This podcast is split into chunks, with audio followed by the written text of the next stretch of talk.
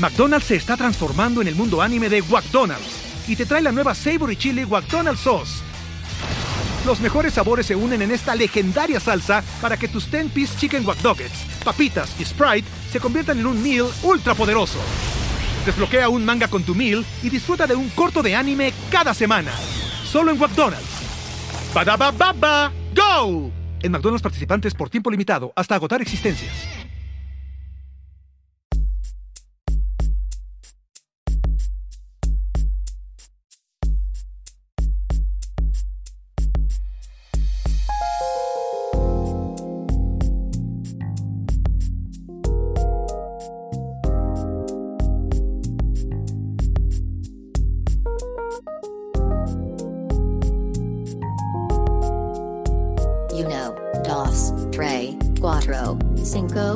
Cinco, seis.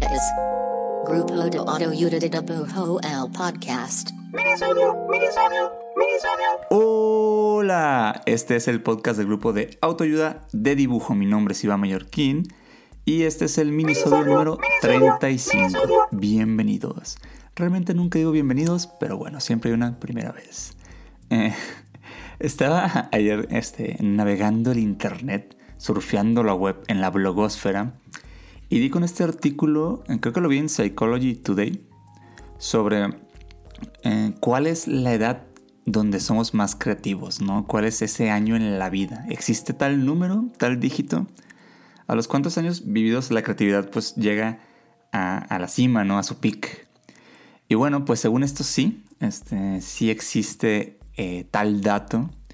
Y es más como un periodo de vida en nuestra edad bueno, es más como un periodo de tiempo en nuestra vida, perdón. Eh, y según los, los, investigadores de este reporte, la mayoría de las personas tienen su cima creativa a finales de sus 30, principios de sus 40, ¿no? O sea, onda este lapso entre tus 35 y 45 años.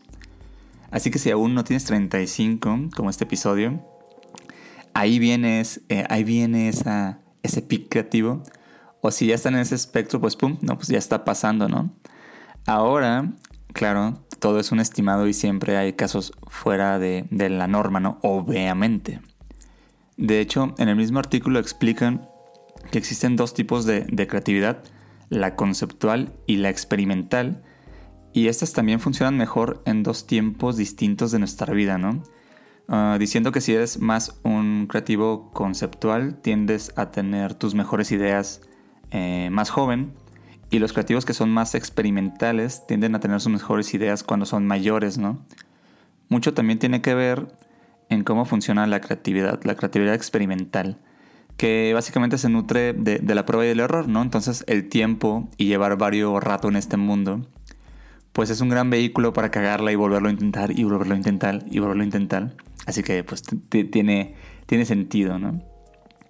Me cautivó esta idea, ¿no? Porque, pues, es a mi parecer contraintuitivo, ¿no? Porque parecería que la creatividad eh, va en declive al, envejecer, o por lo menos eh, que eso es lo que sentimos, ¿no?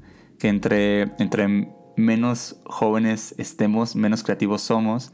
Y es interesante porque en el mundo de la ilustración y del arte siempre han existido figuras como que desafían esto, ¿no? Como que lo tumban, ¿no?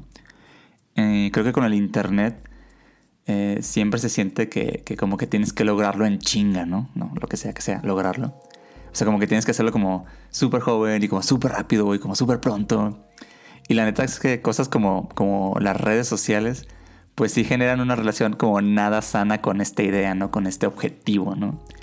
Y pues hace como que, mucha gente pues solo se la pasa como comparándose con, con otros autores, con otros proyectos, con más artistas.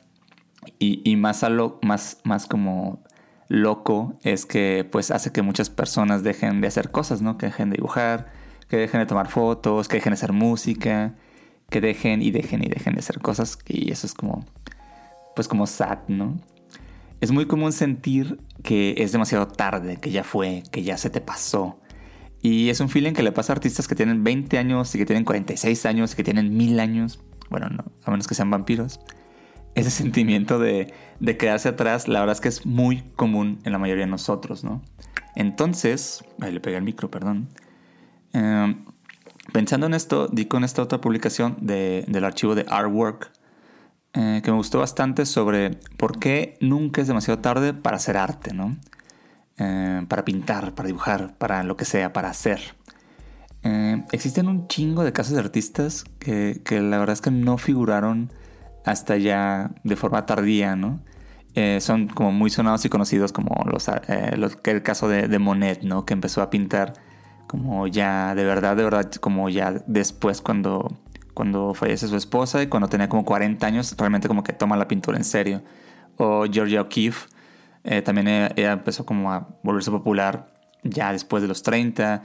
Eh, Jackson Pollock, también a él le pasó que la revista Life como que lo cubrió cuando tenía 37 años y como que de ahí, ¡pum!, ¿no?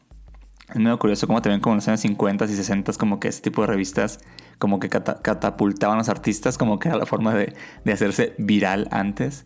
También le pasó un poco así a esta artista que se llama Maud Lewis, que es una pintora canadiense, que su chamba está bien, bien chida. Que ella tuvo como una vida bien, bien pesada porque ella tenía como un tipo de artritis como bien ruda, ¿no? Que, que pues no la dejaba como, como andar eh, así bien, ¿no? Eh, y ella también fue en que, que, fue reconocida como ya grande, ¿no? Hay una película que se llama Maudie sobre su vida con, con Sally Hawkins, que es la de Shape of Water, y con Ethan Hawke. Neta estaba bien chida y triste esa peli, pero véanla. Pero bueno, es, es, algo muy recurrente en el mundo del arte. Eh, muchas personas no empiezan su carrera artística hasta ya después de terminar con otra carrera o llevar un buen rato trabajando en otra cosa. Y lo chido es entender que es normal, que se vale e incluso puede hasta nutrir tu profesión como artista. En este último artículo que les menciono, dan algunos como consejos y como cosas chidas para decirte a ti mismo si te sientes como que ya es muy tarde. Eh, y que yo personalmente, neta, sí, sí creo que eso del ya es muy tarde, por lo menos en el mundo de hacer cosas, la neta creo que no existen, ¿no? O sea, así que les voy a leer estos tips y voy a tratar de contar también sobre otros artistas más contemporáneos y más con un contexto más cercano al mundo de la ilustración, algo lindo para decirte a ti mismo y, entender sobre, sobre este tema es que en el mundo del arte, lo vivido, las experiencias que tuviste como ser humano, todas, de alguna forma te dan una ventaja creativa. Ah, la creatividad básicamente es poder unir puntos, ¿no? O sea, dos cosas que parece que no tienen algo en común y crear algo diferente con ello, ¿no? Entre más separadas están estas dos cosas que lograste unir, pues fue más creativo lo que hiciste, ¿no? Y algo que alimenta esta creatividad, pues es conocer cosas, ¿no? Como tener una biblioteca de memorias, de conocimiento, eh, saber sobre varios temas. Así que piensa en ese tiempo en el que no habías dibujado antes, en el que no habías hecho arte antes. Eh, ve ese tiempo como tiempo de experiencia, ¿no? Y de alguna forma hasta como de investigación. De verdad creo que ningún conocimiento es desperdiciado cuando se trata de crear arte McDonald's se está transformando en el mundo anime de McDonald's y te trae la nueva Savory Chili McDonald's Sauce. Los mejores sabores se unen en esta legendaria salsa para que tus 10-piece chicken wack papitas y Sprite se conviertan en un meal ultra poderoso. Desbloquea un manga con tu meal y disfruta de un corto de anime cada semana. Solo en McDonald's. baba ¡Go! En McDonald's participantes por tiempo limitado hasta agotar existencias. En un minisodio eh, hablamos sobre el caso del creador de Bob Esponja, Stephen Hillenburg. Él estudió biología marina en la universidad, ¿no? Y saliendo de la escuela, eh, se puso a trabajar en eso.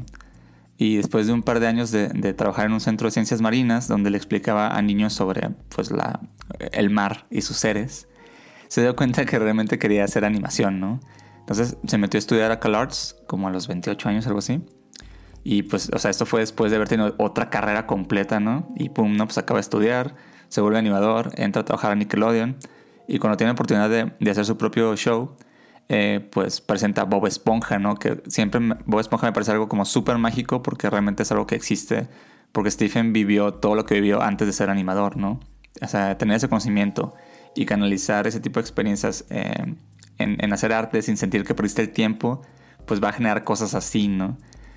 Eh, también pasa mucho ese tipo de cosas en el mundo del skate, ¿no? O sea, patinadores como, como Ed Templeton, que eran como un, un skater profesional, ¿no? Y al final de su carrera se vuelve como un artista visual, un fotógrafo.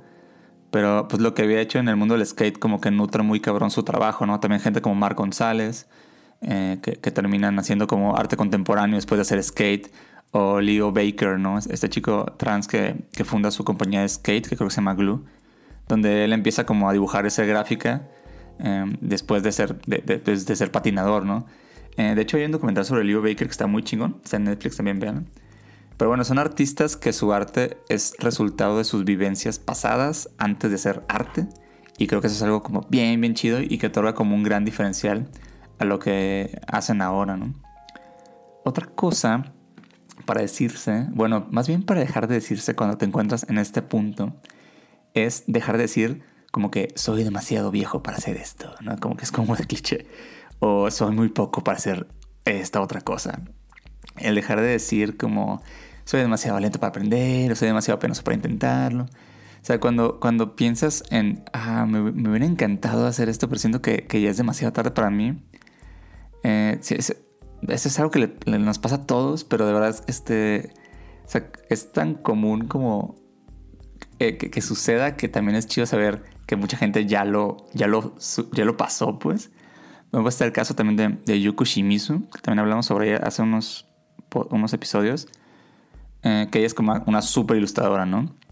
Eh, ella, ella, trabajaba en marketing porque estudió negocios, creo, ¿no? Y trabajaba en marketing por una empresa muy grande en Tokio, en el área de relaciones públicas, y duró 11 años trabajando ahí. Y dice que un día después de cumplir 30 años, como que simplemente se preguntó si quería seguir haciendo esto, si quería pasar más tiempo ahí, ¿no? Ella de niña siempre dibujó y cuando entró a la universidad quería estudiar artes, pero pues por cosas de que sus padres pensaban que no era una profesión muy rentable, pues entonces como que estudió negocios, ¿no? Eh, pero pues de repente se dio cuenta que había pasado mucho tiempo y no había hecho lo que quería realmente hacer, que era dibujar profesionalmente. Así que tuvo como una revelación y dejó su chamba en Tokio y se fue del país, se fue a Nueva York y pues empezó desde cero, ¿no? Y se metió a estudiar artes y arrancó trabajando como ilustradora, ¿no? Y pues dice que como que dejó de verse como alguien para quien era demasiado tarde intentarlo. Y más bien se vio como alguien que había pasado demasiado tiempo sin hacer lo que realmente quería, ¿no? También creo que esta forma de verlo al revés, ¿no? Como de pensar, eh, de, el no pensar en todo lo que perderías si te avientas a hacer algo nuevo, sino pensar en todo lo que te estás perdiendo por no hacerlo, como que también es como motivadora.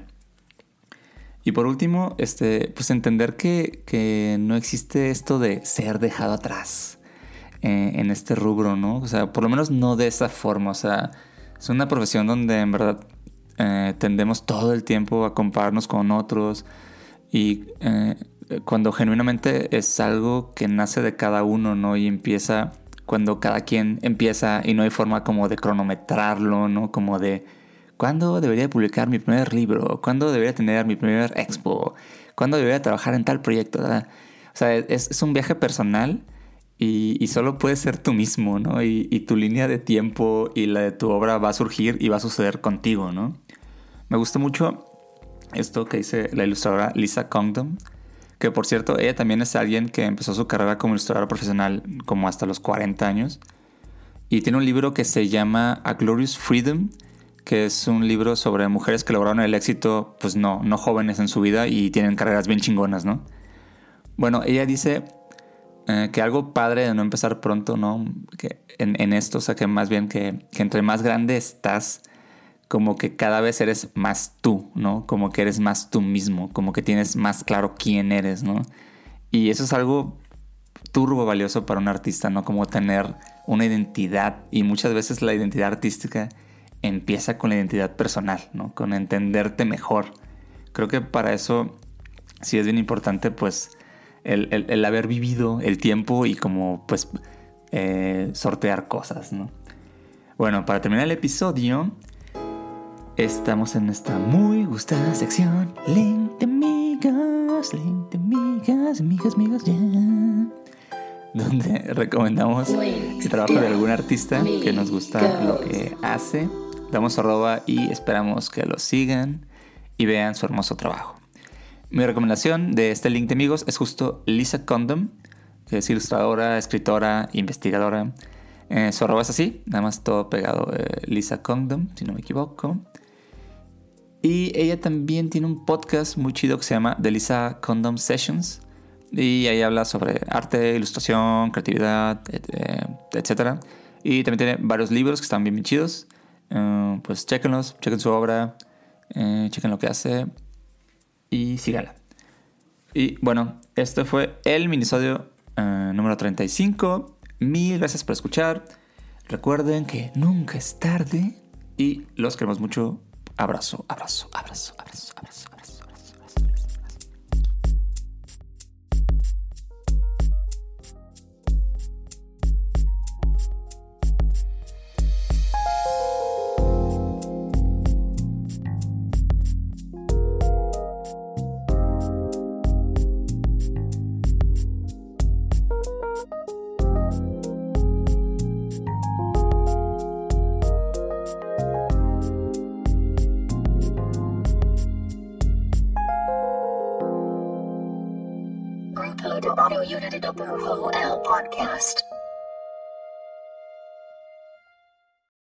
Hello, it is Ryan, and I was on a flight the other day playing one of my favorite social spin slot games on chumbacasino.com. I looked over the person sitting next to me, and you know what they were doing? They were also playing Chumba Casino. Coincidence? I think not. Everybody's loving having fun with it. Chumba Casino is home to hundreds of casino style games that you can play for free anytime, anywhere, even at 30,000 feet. So sign up now at chumbacasino.com to claim your free welcome bonus. That's chumbacasino.com and live the Chumba life. No purchase necessary. Group. Void were prohibited by law. See terms and conditions. 18 plus.